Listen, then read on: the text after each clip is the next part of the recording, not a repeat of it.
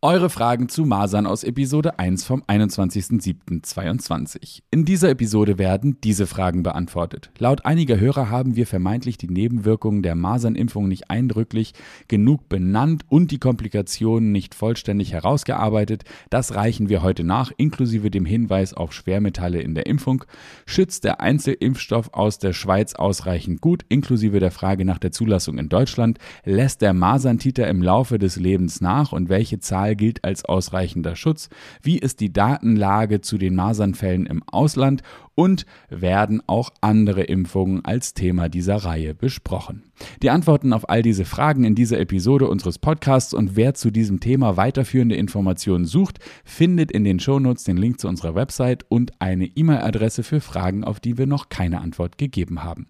Und nun wünschen wir interessante Einblicke und gute Unterhaltung. Viel Spaß!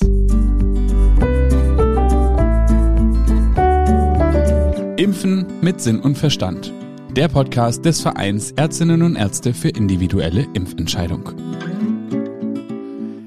Moin und herzlich willkommen hier in unserem wunderbaren Podcast und mit mir im Studio ist wieder Dr. Alexander Konietzki. Moin Alexander. Hallo Hauke. Genau, das habe ich nämlich vergessen zu sagen. Mein Name ist Hauke Wagner. Ich darf diese wunderbare Episode hier heute moderieren. Und zwar geht es in der gesamten Folge um die Fragen, die ihr uns gestellt habt. Und das hat uns auch ein bisschen überrascht. Das waren ganz schön viele. Deswegen machen wir jetzt gleich die dritte Episode, eine Fragen-Antworten-Episode. Äh, wir halten uns vor allen Dingen im Thema Masern auf aus aktuellem Anlass. Und da wollen wir auch gar nicht groß abschweifen und direkt in die Fragen reingehen. Und zwar hat ein Hörer die Nebenwirkungen der Masernimpfung, die haben wir ihm nicht genug aufgegriffen und äh, nicht genug über die Komplikationen gesagt. Und das wollen wir natürlich äh, nachholen, beziehungsweise ich frage dich mal, Alex, äh, das ist jetzt nicht äh, mein Fachgebiet. Erzähl mal was zum Thema Nebenwirkungen der Masernimpfung. Also zu einem bin ich dem Hörer natürlich sehr dankbar, weil er auf ein Thema hinweist, was uns ja wirklich beschäftigt, die Komplikationen der Impfung. Und wir müssen einfach feststellen, dass die Datenlage dazu sehr dünn ist. Wir versuchen hier tatsächlich evidenzbasiert die Information zu veröffentlichen und Studien, die einen Bias haben oder mit methodischen Fehlern versehen sind, die ja, schließen wir einfach aus, so dass äh, wir sie als nicht veröffentlichungswürdig einstufen und dann sag mal schnell, was ein Bias ist. Ein Bias ist, dass wir eine bestimmte Grundidee haben. Eine zum Beispiel könnte sein, dass die Masernimpfung Autismus hervorruft. Da gab es in den USA Korrelationen, die sich aber nicht als evident und statistisch signifikant herausgestellt haben.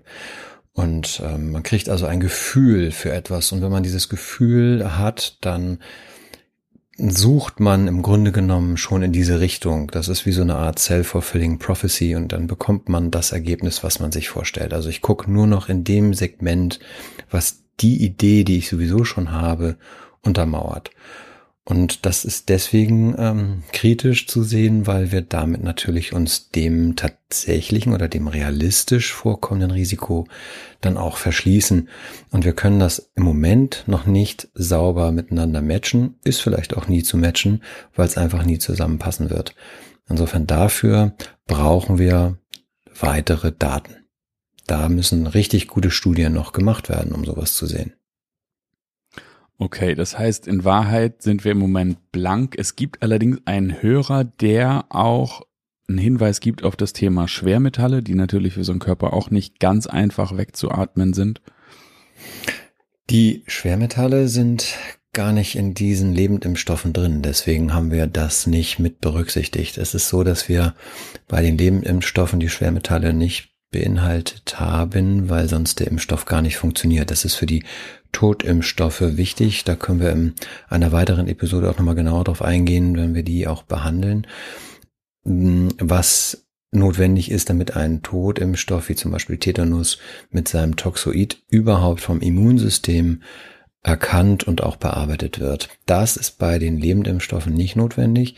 Die haben abgeschwächte Viren, Materialien verimpft, sodass dort ein, eine Vermehrung auch stattfindet am Ort des Geschehens, da wo verimpft wurde. Und das Immunsystem erkennt dann irgendwann die Viren, wenn eine kritische Grenze überschritten ist und fängt dann eben ungefähr nach sieben bis zehn Tagen die Immunreaktion an. Das ist für diese Masern, Masern, Mumps, Röteln oder auch die Vierfachimpfung mit den Windpocken sehr typisch, dass wir da den Abstand der Impfreaktion des Impflings haben. Insofern, da ist ein Begleitstoff drin, der heißt Neomycin. Das ist ein Breitbandantibiotikum in sehr kleiner Menge, damit sich der Impfstoff nicht während des Transports unter Lagerung und vor dem Verimpfen, also vor dem Patienten quasi mit Bakterien super infiziert. Damit da wird er ein wenig haltbarer gemacht oder damit wird er eben Bakterien freigehalten. Was natürlich auch jetzt nicht zu den Dingen gehört, die ich unbedingt in einem Impfstoff erwarte. Ähm, wobei, lass uns noch mal ganz kurz zur Studienlage zurückgehen. Die ist nicht so richtig fundiert, hatte ich vorhin den Eindruck. Ähm, haben wir denn Daten, auf denen wir, mit denen wir arbeiten können, um bestimmte Dinge zu sehen, die dieser Impfstoff auch als Impl äh, Komplikation auslöst, ähm, her herauszuleiten, also abzuleiten? Ja, es gibt eben vereinzelte Studien. Ähm, ich nannte ja vorhin schon die USA, da wurde das ähm, versucht in die Korrelation zu bringen. Es ist aber nicht so, dass die Studien dann einem evidenzbasierten Level entsprechen, wo man sagen kann, das sind verlässliche, wirklich valide Daten, auf die kann man sich verlassen. Also es wird wirklich das im Ergebnis dargestellt, was auch gemessen werden sollte. Das scheint sich immer. Heißt? Ja, das bedeutet, du musst dir im Vorwege einer Studie schon klar sein, wie sauber kann ich die Daten vorbereiten? Also wie sauber kann ich die Studienteilnehmer randomisiert heißt völlig statistisch ähm, ja im, im Durcheinander, aber dann wiederum so sauber zusammensetzen, dass sie vergleichbare Gruppen bilden. Also ich muss eine vergleichbare Gruppe haben, das bedeutet, sie sollte den gleichen sozialen Zusammensetzungsgrad haben, den gleichen Bildungsstand haben, den, also alle Dinge, die sonst auch irgendwie Einfluss haben können auf Ergebnisse von Studien, ähm, die sollten im Vorwege bedacht bei der Zusammensetzung der Gruppen ausgemerzt werden, so dass wir wirklich nur noch das am Ende als messbare Variante haben, die wir auch messen wollen. War das soweit nachvollziehbar? Also wir versuchen. Das klingt aber auch ein bisschen nach einem Bias, oder? Also ist das da nicht auch eine, eine Voreinstellung? Jein, also genau das versucht man darüber rauszubekommen. Den Bias versucht man rauszubekommen, weil man eben keine Gewichtung in der jeweiligen Gruppe hat, sondern im richtig optimalen Fall finde ich für jeden Menschen ein Pendant in der Kontrollgruppe. Das bedeutet also, er hat den gleichen sozialen Status, er hat die gleiche gesundheitliche Grundverfassung, er hat die gleichen ähm, restlichen Parameter wie Größe, Gewicht und so weiter. Aber er unterscheidet sich in dem entscheidenden Punkt. Der eine ist eben mit dem Masernimpfstoff geimpft und der andere ist es nicht. Und dann haben wir nur noch das als Variable und dann lässt sich das auch sauber miteinander vergleichen wirft schon mal ein Schlaglicht auf die Impfpflicht. Ne? Wenn mit der Impfpflicht impfen wir quasi die Kontrollgruppe, zumindest in Deutschland, auf ewig weg. Genau. Und es ist ja aber auch, wenn ich mir überlege, was der Anspruch an eine saubere Datengrundlage ist, dann scheint der Anspruch ja eigentlich fast, also es erscheint mir sehr schwer, saubere Kontrollgruppen zu erscheinen. Nun ist auch gerade ein Artikel erschienen, ähm, in der Welt. Da geht es um die Daten, mit dem das Robert Koch Institut ähm, so arbeitet. Da geht es um die Ungereimtheiten, allerdings um die äh, nicht um die Mas bei den Masern, sondern um die Corona-Daten, ähm, die Impfdaten. Kannst du dazu was sagen? Also hat das Robert Koch Institut nun äh, den den letzten Schluss sozusagen für saubere Kontrollgruppen und saubere Datenerhebung oder was ist da los? Ja, das wäre sehr wünschenswert. Ne? Also der Artikel von Tim Röhn in der Welt erschien gestern am 20.07.22 greift den Monatsbericht vom Robert Koch Institut auf und deckt dort sehr viele Widersprüche und eigentlich eine fehlende Evidenz auf. Genau das, was wir brauchen, um verlässliche vielleicht auch dann am Ende politische ähm, Entscheidungen daraus abzuleiten, das fehlt im Grunde genommen.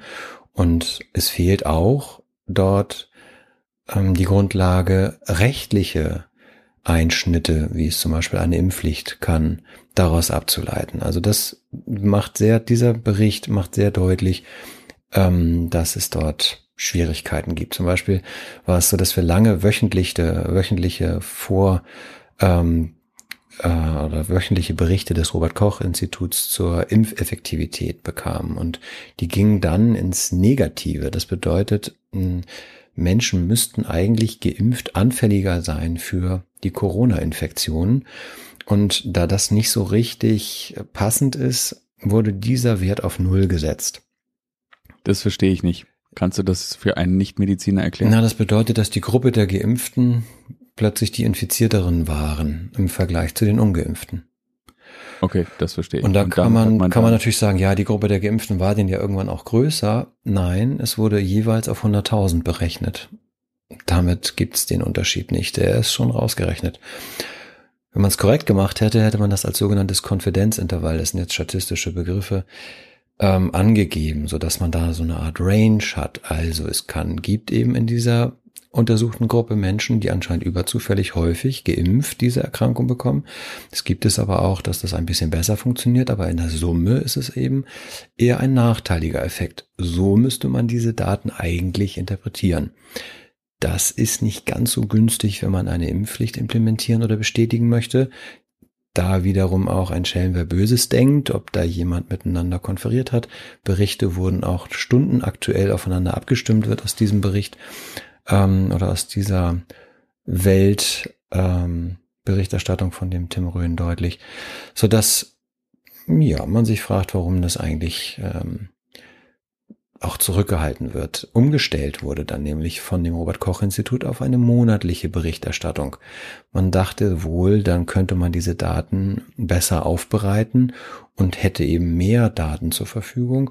Begründet wurde es damit, dass das Testverhalten der Bevölkerung ähm, zurückgegangen sei und dass man ja gar nicht mehr so viele Grunddaten überhaupt zur Verfügung hätte.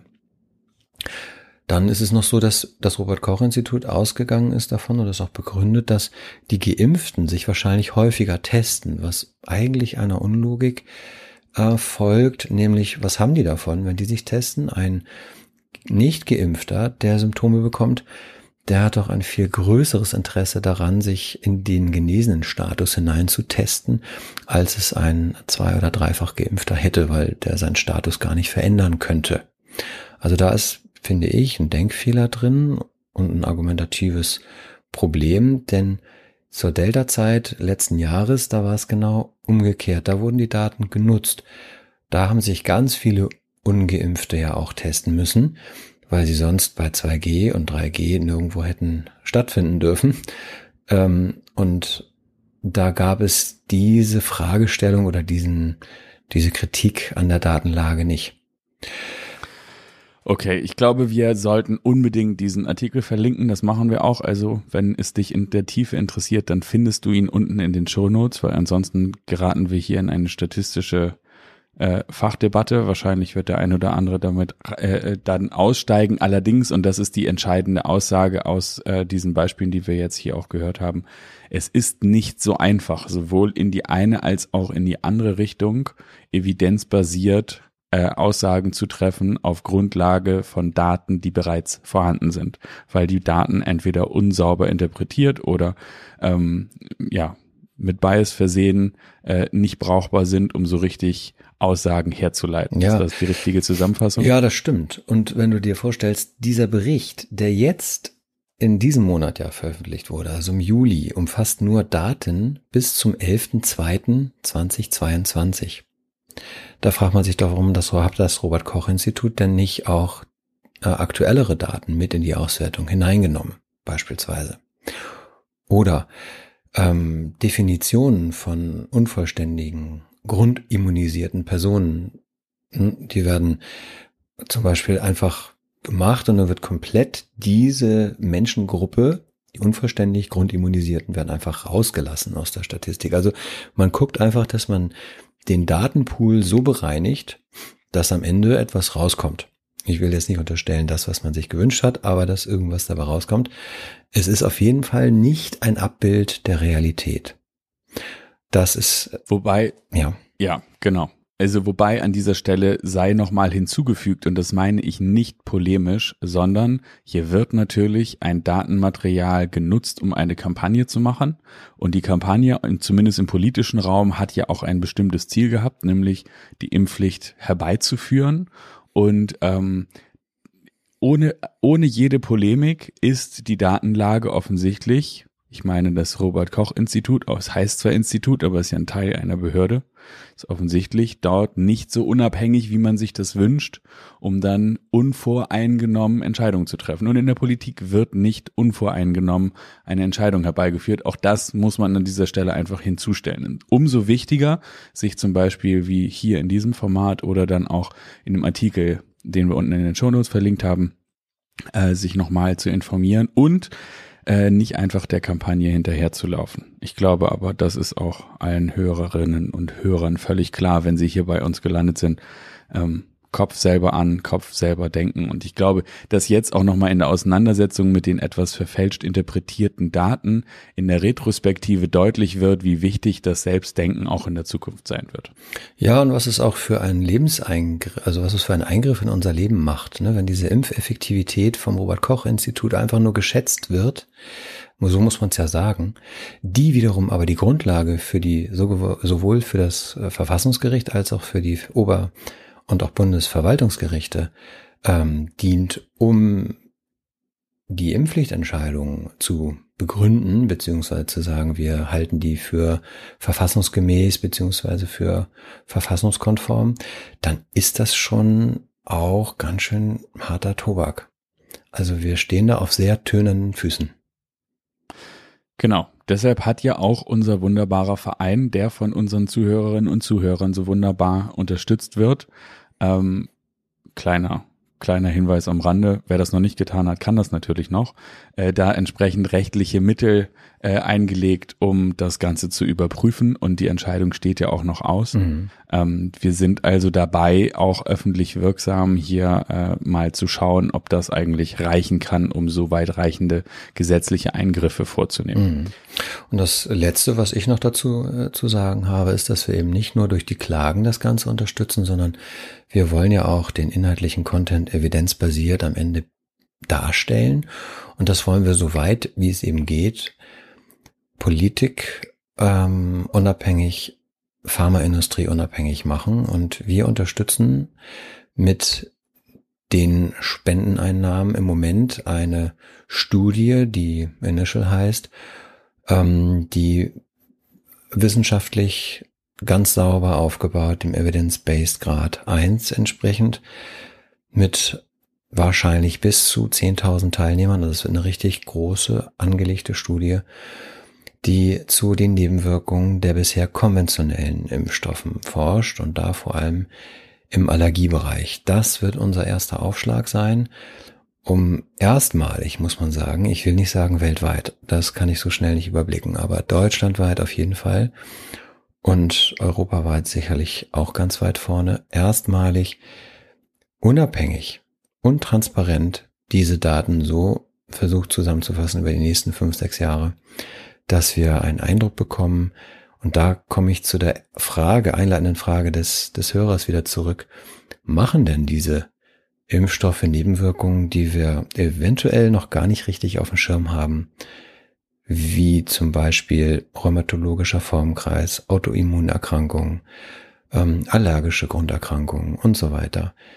Sind die damit verknüpft oder sind die damit nicht verknüpft? Das könnte über eine solche Studie erstmalig geklärt werden.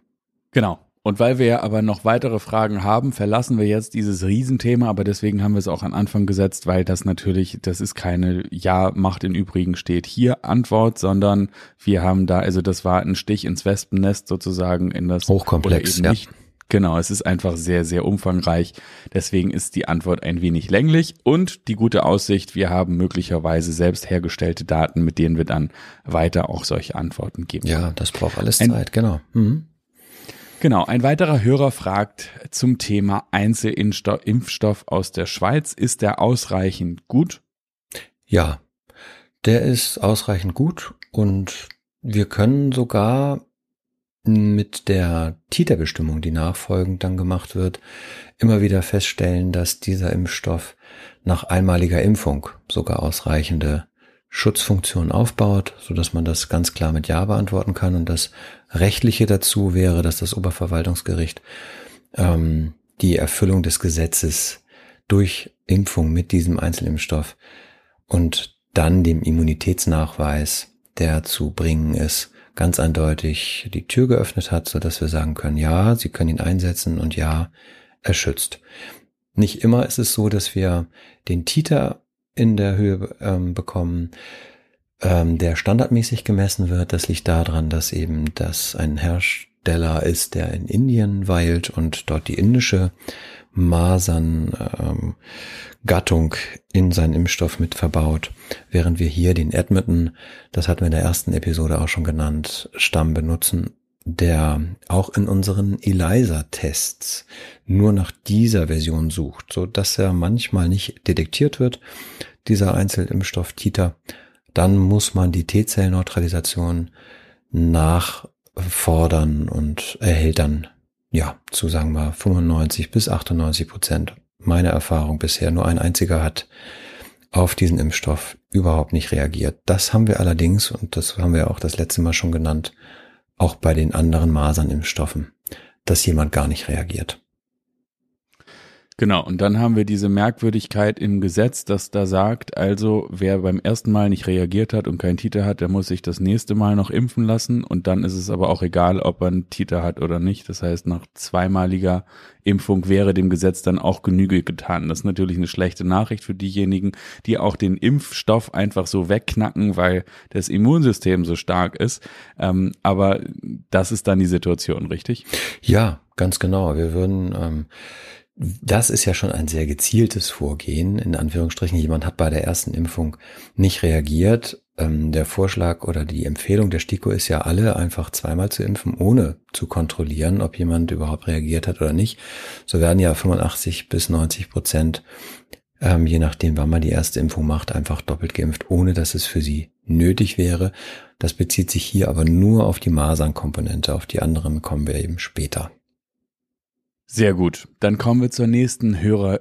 Äh, müssen wir das eigentlich gendern? Ich, ich gebe mir Mühe, das sozusagen geschlechtsneutral zu formulieren. Es fällt mir immer mal wieder schwer. Also, jemand, der, ein Mensch, der uns zuhört, hat uns gefragt, äh, ob der Titer im Laufe des Lebens nachlässt und äh, welche Titerzahl denn als ausreichend immunisiert gilt.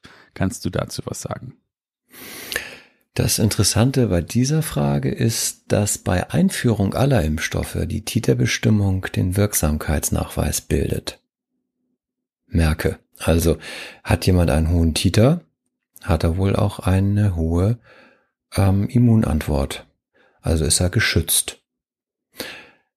Dass das gar nicht für alle ähm, Viren die entscheidende Reaktionsmusterkette ist, das ist jetzt mal zweitrangig. Aber es wird damit eingeführt und es gilt im Übrigen auch für die Corona-Impfung. Also hat jemand keinen Schutz ähm, durch die oder keine kein Titer entwickelt, ähm, dann kann es sein, dass er auf der T-Zellen-Neutralisationsebene das Virus Corona abgearbeitet hat und ähm, trotzdem sehr gut geschützt ist. Und für die Masern gilt das in jedem Falle. Es ist die sogenannte zelluläre Immunantwort, die wichtiger ist als die humorale, das ist die durch Antikörper gebildete Immunantwort, ähm, um mit dem Masernvirus fertig zu werden. Wenn man es jetzt rein labortechnisch sieht, dann ist es so, wir müssen 16 Units pro Liter übersteigen mit dem Titer. Und medizinisch wissen wir es auch nicht ganz genau, ob dann der Schutz schon ganz ausreichend ist. Einige sagen, ja, dann ist der Wert über 300 anzunehmen. Da muss man ganz ehrlich sagen, weiter misst das Labor gar nicht. Das heißt, da wird es nicht mehr differenziert. Über 300 wird einfach gesagt, das ist dann irgendwie gut so. Aber ganz ehrlich, so richtig weiß das gar keiner. Es ist ja sowieso auch nur ein Surrogatparameter, so nennt sich das. Also wir gucken quasi, wie mit einem Fernglas einmal ganz kurz nach, ist da jetzt dieser Antikörper oder ist er nicht da? Und den nutzen wir dann als Aussage. Ob das wirklich einer Immunität entspricht, das entscheidet ja am, Ende dann das gesamte biologische System Mensch. Und dazu gehören, wie gesagt, noch die T-Zellen. Die werden gar nicht geprüft. Ist das T-Zellenverfahren oder die T-Zellen-Neutralisationsnachweisverfahren, ist das komplizierter? Es ist komplizierter. Eigentlich ist es ja die bessere, die bessere Aussage. Ja, es ist aber viel, viel teurer und es ist wirklich viel komplizierter. Und das macht es natürlich für Studien total uninteressant. Ähm, ja. Und dann nimmt man einfach die günstigere Variante und sagt, guck mal, hat doch funktioniert. Aber so richtig hundertprozentig ist damit die Aussage eigentlich gar nicht zu machen. Es geht sogar so weit, dass man sagen könnte, vielleicht reicht ja auch insgesamt bei allen, auch bei Totimpfstoffen, eine Impfung. Ähm, denn wir messen nur den Titer. Der fällt bei den Totimpfstoffen relativ schnell ab nach der ersten Impfung. Ist der nach zwei bis vier Wochen schon wieder weg, wo er gerade erst entstanden ist. Aber vielleicht sind die T-Zellen im Hintergrund so klug schon aufgestellt, dass die bei echter auftretender Infektion dann doch so reaktionsstark sind, dass sich das alles in die richtige Spur bringen lässt. Es ist so, dass die standardmäßig einfach dreimal geimpft werden und dann misst man eben einen dauerhaft hohen Titer. Also unser Immunsystem sagt dann, meine Güte, es kommt jetzt schon wieder. Jetzt hauen wir mal richtig drauf. Und dann werden ganz viele Antikörper erstellt, weil das Thema scheint ja wirklich zu brennen. Da müssen wir eine hohe und große Immunantwort immer aufrechterhalten. Okay, womit natürlich, auch wenn der Titer nur der Titer ist und nur dem Gesetz Genüge tut und vielleicht gar keine weitere Aussage hat, aber dafür ist er ja immerhin mal gut. Ja. Ähm, ne? So, und äh, der sinkt aber logischerweise dann im Laufe des Lebens. Der sinkt ab und das ist auch relativ unterschiedlich, je nachdem, wie der einzelne Mensch auf diese Impfung reagiert hat. Es gibt eben ja, wie gesagt, Non-Responder, da wird schon schwieriger. Dann gibt es Menschen, die reagieren nach einer Impfung wahnsinnig gut drauf, die haben vielleicht sogar nach nach zehn Tagen die echten Impfmasern. Ähm, die werden voraussichtlich eine sehr gute Immunität ihr Leben lang haben, die aber sich in einem sinkenden ähm, Bereich befindet. Wenn wir eine Maserninfektion live durchgemacht haben und überstanden haben, dann haben wir ein, eine sehr profunde und auch sehr wenig nachlassende Immunität, so dass wir da schon einen kleinen Nachteil wähnen können.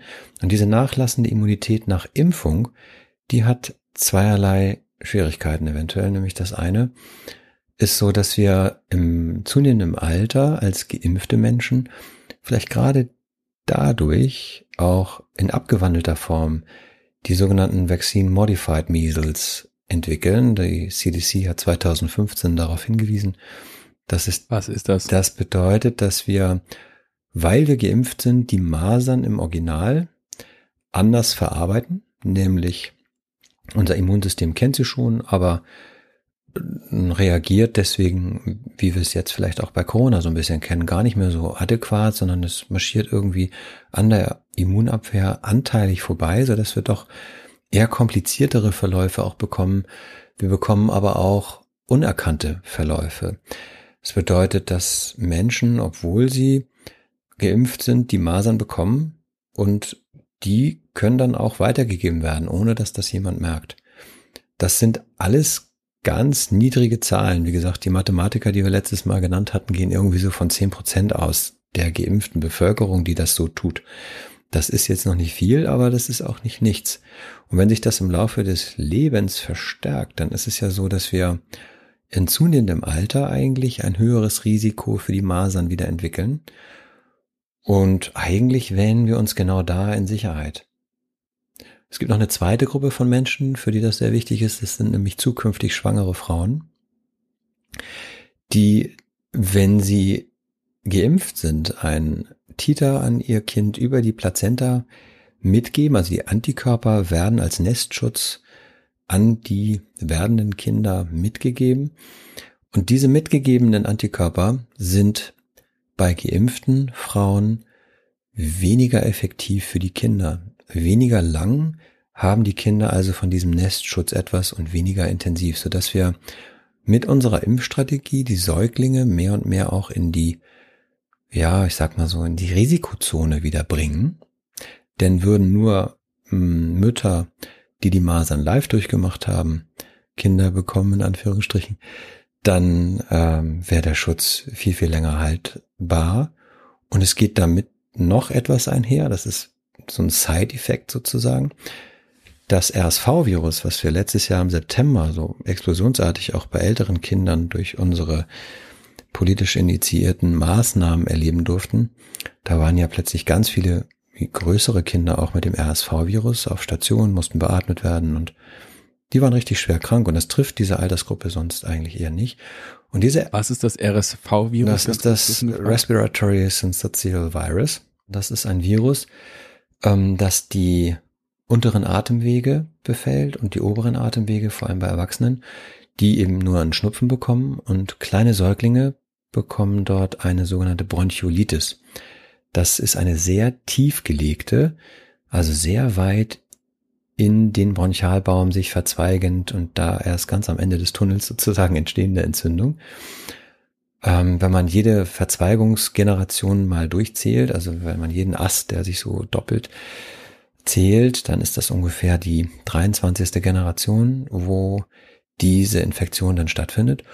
Und dort kommt es dann zu einer Entzündung der kleinsten Atemwege bei den Säuglingen durch dieses Virus, was dann zu Atemnot führt.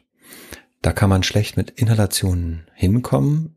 Das schafft man nämlich nur bis zur 16. Generation dieser Bronchialverzweigungsäste. Und die Kinder brauchen Sauerstoff und ähm, die Säuglinge brauchen Sauerstoff und werden meistens dann auch intensivmedizinisch oder eben klinisch zumindest überwacht. Und für Frühgeborene gibt es dann ein bestimmtes Vorgehen, wo man einen so einen, so einen sogenannten Sofortschutz gibt. Ähm, da gibt es eine Firma, die diese Antikörper herstellt. Da gibt man den Kindern, wenn sie ganz früh geboren und Hochrisiko unterwegs sind, weil sie schon vielleicht auch eine Lungenentzündung als Frühgeborenes hatten, dann die Impfung in Anführungsstrichen, also eine Sofortschutzspritze, die dafür sorgt, dass die Antikörper einfach im Blut verfügbar sind und die Kinder dann dieses RSV-Virus nicht mehr bekommen müssen.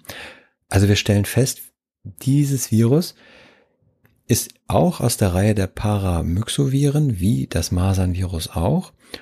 Und Mütter, die ihre Kinder mit einem Original-Titer versorgt haben, die geben auch ein, eine sogenannte Kreuzimmunität für dieses RSV-Virus mit. Das kann die geimpfte Population nicht. Das bedeutet also, wir verschieben einmal im Säuglingsalter das Risiko weiter nach vorne für Masern und wir erhöhen allgemein die RSV-Empfänglichkeit ähm, bei den Säuglingen. Und das ist einzig und allein dieser Impfstrategie auch zuzuordnen. Das alles muss zumindest mit bedacht werden. Das ist auf jeden Fall eine Menge, eine Menge Informationen zu einer einfachen Frage, aber all das gehört da mit dran. Kommen wir zur nächsten Frage. Ein Hörer hat gefragt, ob wir mal eben in Anführungsstrichen ähm, herleiten könnten, wie denn das Thema Masern in anderen Ländern ist. Dann haben wir schon eine ganze Menge gehört zum Thema Datenschwierigkeit. Kannst du mal kurz herleiten, wie das so in Afrika ist mit den, mit den Masernfällen? Masernfällen? Nee, das kann ich natürlich nicht. Also es gibt offiziell veröffentlichte Sterbezahlen aus Afrika zum Beispiel und auch Fallzahlen. Ähm, ob die und wie genau die sind, das lässt sich alles gar nicht von außen prüfen. Das ist auf jeden Fall eine hochinteressante Frage, weil es natürlich auch das Thema nochmal aufmacht in die Richtung, kriegen wir die Masern weltweit vielleicht auch in Griff durch eine Impfkampagne. Ähm, genau, und das ist super, super schwierig. Wir haben jetzt festgestellt, allein in Deutschland ist diese Dunkelziffer hoch. Wir müssen davon ausgehen, dass jetzt ähm, in der Zeit auch, wo geimpft worden ist, also die letzten 20, 30, 40 Jahre, wir machen das schon seit 50 Jahren mit der Masernimpfung, da sind die Masernzahlen gar nicht so sauber erfasst worden, meistens nur immer in den Gebieten, wo ähm, es clusterartig aufgetreten ist, so dass wir da auch von ja, einer Untererfassung alleine in Deutschland von 50 Prozent ähm, haben. Insofern, ich würde das für andere Länder nicht mal eben kurz aus dem Ärmel schütteln können. Ich glaube, es kann gar keiner, kein Statistiker. Dem müsste man richtig mit einer Studie auch nachgehen. Das müsste eigentlich Aufgabe der WHO sein, das mal zu tun. Das lassen wir mal so kurz beantwortet. Und dann wurde relativ viel gefragt, ob wir in diesen Frage-Antwort-Episoden, wir sind nun schon äh, deutlich über eine halbe Stunde, wir nähern uns der Dreiviertelstunde, insofern oh. ähm, heute sowieso nicht mehr, aber es geht um die Fragen nach anderen Impfungen in dieser Reihe, zum Beispiel HPV, FSME und MEN-C, Menego, Meningokokken-C. Meningokokken C. Ja, danke. ja also, selbstverständlich. Also wir greifen alle Impfungen, die im Stikoplan sind und darüber hinaus auf. So auch eine Frage nach den Affenpocken. Es ist tatsächlich so, dass wir nicht jede Impfung, die jetzt gerade einmal aufpoppt, ähm, gleich behandeln können. Das wird für uns schwierig sein, aber wir werden sie im Laufe der Zeit mit abarbeiten. Unser Episodenplan sieht das vor, dass wir uns zu all diesen Impfungen äußern und wir werden uns aber zunächst einmal den aktuellen Gegebenheiten noch einmal fügen müssen. Und ähm, da gebe ich jetzt schon mal so eine ganz grobe Aussicht, dass wir uns selbstverständlich ähm, nach noch einmal einer Aufarbeitung der Masernimpfpflichtsentscheidung ähm, durch das Bundesverfassungsgericht werden wir uns dann wieder mit Corona beschäftigen und dort einmal die Krankheit aufarbeiten, die Impfung, die zur Verfügung stehen, aufarbeiten und ähm, dann natürlich auch immer wieder auch die Nebenwirkungen, aber auch die ähm, Corona-Impfpflicht zum Thema haben. Das, denke ich, wird uns bis ja Mitte September, Ende September begleiten. Wenn wir damit auskommen. Wir haben noch eine ganze Menge Inhalte auf diesem Plan und wir danken dir herzlich für dein Interesse und fordern natürlich auch weiterhin dazu auf, wenn ihr eine Frage habt, die wir jetzt hier noch nicht abgearbeitet haben, dann schickt sie uns bitte gerne. Wir sind sehr begeistert, wie gut es funktioniert und wie sehr ihr auch im Detail zuhört und wie es euch offensichtlich wirklich richtig interessiert. Genau dafür ist dieses Format gedacht. Und insofern jede Frage, die ich gerade vergessen habe, Alex zu stellen, schickt sie uns die E-Mail-Adresse zur ähm, äh, zu uns direkt sozusagen. Die findet ihr unten in den Show Notes, genauso wie ein Link zu unserer Website. Da ist natürlich auch eine ganze Menge schon verlinkt. Da könnt ihr auch mal schauen, ob ihr das ein oder andere vielleicht schon findet. Und wie gesagt, jeder, der unterstützen mag, der ist natürlich herzlich willkommen, äh, auch das Format weiter zu unterstützen als Investment, als, als Informationsinvestment in eine selbstbestimmte Zukunft. Das ist die große Vision. Und ich danke dir, Alex, Dr. Alex, so viel Zeit muss sein. ja, ach, vielen Dank, Hauke. Und war wieder sehr nett hier mit dir. Hat Spaß gemacht. Bis zum nächsten Mal. Tschüss. In dieser Runde. Tschüss. Wenn dich dieses Thema noch weiter interessiert, dann findest du unten in den Shownotes einen Link zu unserer Website. Auf der Website findest du jede Menge Fach- und Sachbeiträge zu genau diesem Thema, genau wie eine E-Mail-Adresse. Du kannst uns deine Frage auch direkt stellen. Wir freuen uns auf dich das nächste Mal und wenn du garantiert keine weitere Episode dieses Podcasts verpassen willst, dann abonnier doch diesen Kanal und auch eine Bewertung würde uns sehr helfen. Wir danken dir für dein Interesse und bis zum nächsten Mal. Tschüss.